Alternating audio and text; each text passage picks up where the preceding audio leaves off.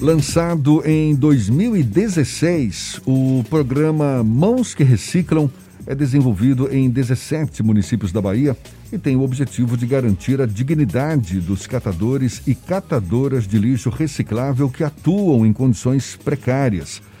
O projeto começou em Vitória da Conquista e deu origem em 2019 ao Núcleo de Gestão Ambiental da Defensoria Pública da Bahia, que já realizou ações em diversas cidades. A gente conversa agora com a defensora pública do Estado da Bahia e coordenadora do Núcleo de Gestão Ambiental da Defensoria Pública, Caliane Gonzaga. Seja bem-vinda. Bom dia, Caliane. Bom dia, Jefferson, Fernando, Rodrigo. É um prazer estar aqui com vocês hoje falando sobre esse programa Não Se Reciclam. Prazer todo nosso. Muito obrigado por aceitar o nosso convite. Os catadores de lixo, Caliana, é, de lixo reciclável, eles têm direitos assegurados pela Política Nacional de Resíduos Sólidos. Não é o que ocorre aqui na Bahia? Qual é a avaliação que a senhora faz da situação dos catadores de lixo reciclável aqui no estado? Bem, Jefferson, é, o que nós percebemos nessas, nesses municípios baianos, nos 17 municípios em que já desenvolvemos atividade, é que existe uma omissão municipal com relação ao cumprimento da Política Nacional de Resíduos Sólidos. E a principal atividade é, que deve ser implementada é, diante das exigências legais é a coleta seletiva a coleta seletiva solidária. Ou seja, é, o município, além de ter a responsabilidade de implantar a coleta seletiva, essa coleta seletiva ela tem que ser implantada com inclusão socioprodutiva e econômica de catadoras e catadores. Por isso, o primeiro passo da Defensoria Pública, quando inicia sua atuação no município, é conhecer quem são as catadoras e os catadores. Então, a primeira atividade é de busca ativa de catadoras e catadores em seus locais de trabalho ou até mesmo na residência deles. E, em seguida, é, a Defensoria ela realiza o trabalho de escuta para conhecer as demandas e os anseios desses catadores e catadoras. Com base nessas informações, já é possível definir, é, traçar um perfil desses catadores, dessas catadoras de lixo reciclável aqui no Estado? Sim. É, essa, esse é o nosso maior objetivo. É justamente fazer uma análise interseccional de raça, gênero e classe desses profissionais. E que ainda não está elaborado. Desse, Sim. E diante desse perfil, propor as políticas públicas. E aqui eu gostaria de trazer dois dados estatísticos de dois municípios bem distintos. Um é Salvador e o outro é Vitória da Conquista. Em Salvador, em um mês, a gente fez a busca ativa de 168 catadores e constatamos que 57% deles eram mulheres, 30% estavam na faixa etária entre 51 e 60 anos e 91% eram negros. É, por outro lado, Vitória da Conquista, apesar de ser uma cidade do interior, os números que a gente encontrou também foram números bem parecidos. 57% das catadoras entrevistadas em conquistas são mulheres, 29,1% estão entre 50, tem idade, né, entre 51 e 60 anos. E aqui o dado que mais me chamou a atenção. 71,8% de todos os catadores entrevistados em conquista têm renda média inferior a 500 reais. Então, a gente constata com a busca ativa qual é o perfil desses catadores. E aqui ressaltamos o seguinte: mais de 57% são mulheres, ou seja, em torno de 60% dos catadores é representado por mulheres. o, a Defensoria Pública ela tem um perfil que é muito mais próximo da população em condição de invisibilidade e de vulnerabilidade econômica, mas enfrenta dificuldades na própria falta de infraestrutura. Há um déficit de defensores histórico e que aos poucos vem sendo tentado é, suprir essa demanda. Existe o projeto de expansão desse tipo de levantamento também para outros polos aqui no nosso estado? Sim, é, como eu ressaltei no início, nós precisamos conhecer os, as catadoras e catadores para, para, em seguida, propor medidas de intervenção é, ao poder público. Então, o papel da Defensoria é justamente esse, de criar pontes entre esse grupo é, social de catadoras e catadores e os órgãos públicos, especialmente municipais, porque são os municípios os responsáveis pelo manejo de resíduos sólidos. Essa é uma imposição legal. Então, então de acordo com a lei, é, é o município que tem a obrigação de estruturar o serviço de coleta de material reciclável. O que isso significa? O catador e a catadora, eles não exercem somente uma profissão, mas, na verdade, essa profissão que é, é equivalente a um serviço público municipal. Então, na verdade, os catadores, eles desenvolvem o serviço público. E por isso, são os prefeitos e as prefeituras que têm responsabilidade por estruturar o, tra o, o trabalho das catadoras e catadores. Ou seja, a omissão estatal em implantar coleta seletiva, implantar sistema de logística reversa, é, exigir que os geradores façam a separação do material reciclável, tem como consequência é, submeter né, os catadores e catadoras a essas condições tão precárias e desprotegidas do exercício do trabalho. A gente tem também uma dificuldade em todo o Brasil, não só na Bahia, da aplicação da própria lei de resíduos sólidos. E isso é, acaba sendo ainda mais difícil em cidades menores em que não há uma fiscalização mais intensa por, por conta até da própria ausência de entes fiscalizadores e da ausência até mesmo da imprensa. É como a defensoria pode de alguma forma contribuir nesse trabalho para que até nos municípios menores haja uma estruturação para que se dê suporte a esses catadores, que é uma massa de indivíduos importantes, muito importante, mas que acaba invisibilizado pela condição social.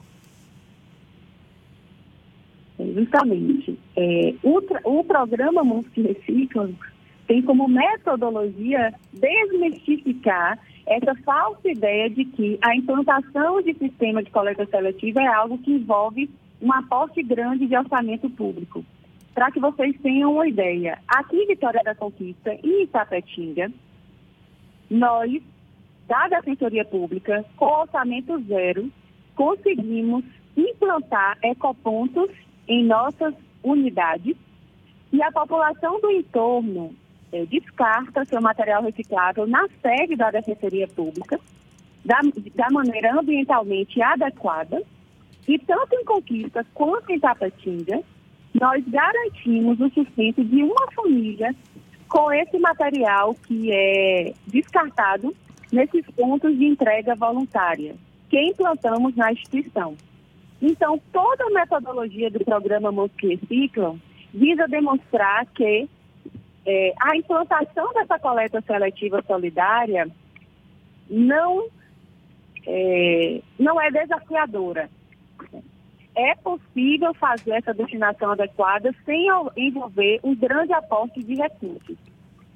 E, paralelo a isso, garantiríamos não só a coleta seletiva, mas a coleta seletiva solidária, ou seja, de, de impacto social porque existe essa inclusão do catador dentro desse processo de coleta seletiva.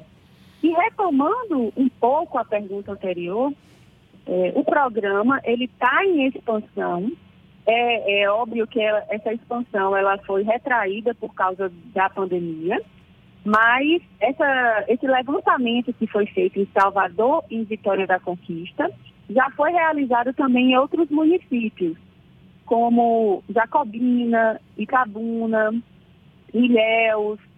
E a intenção da Defensoria é publicar esses dados para que essas informações cheguem até os prefeitos municipais do Estado.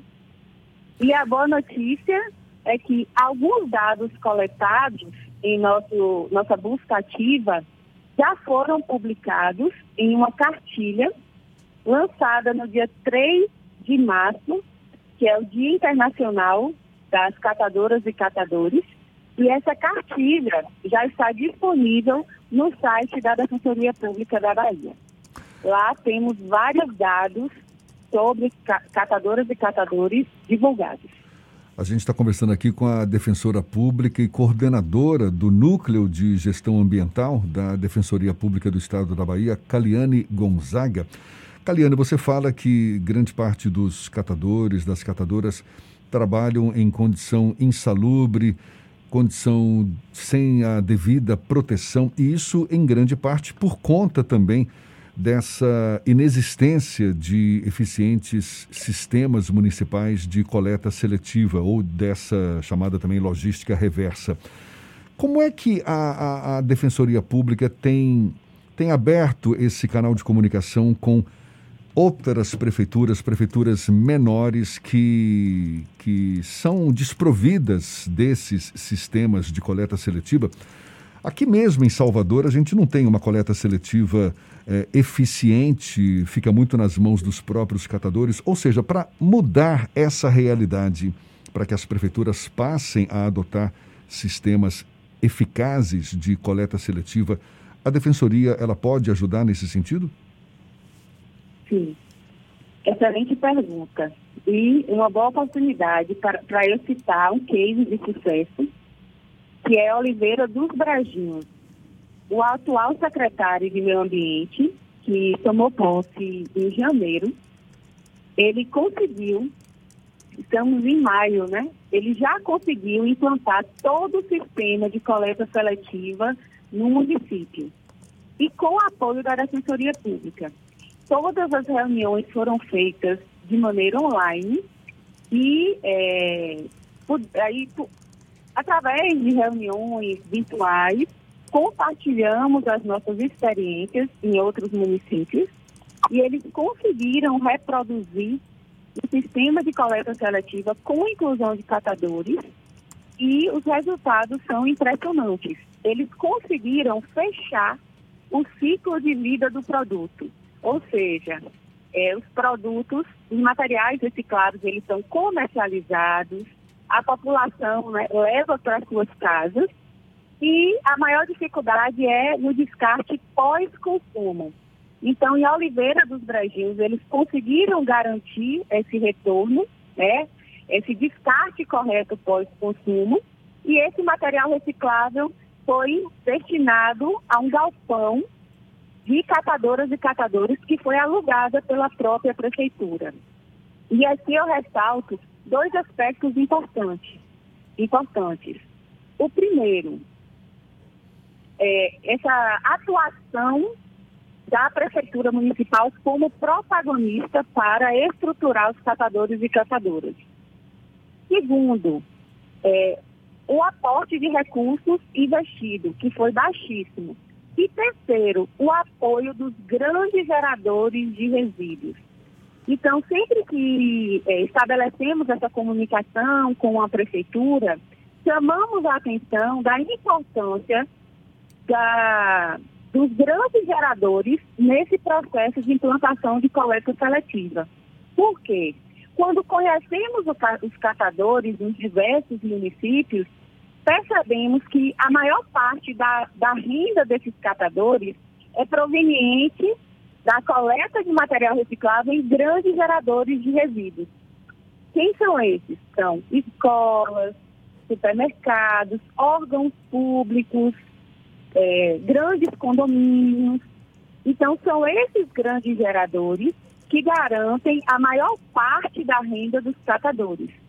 E aqui eu chamo atenção pra, para os grandes eventos.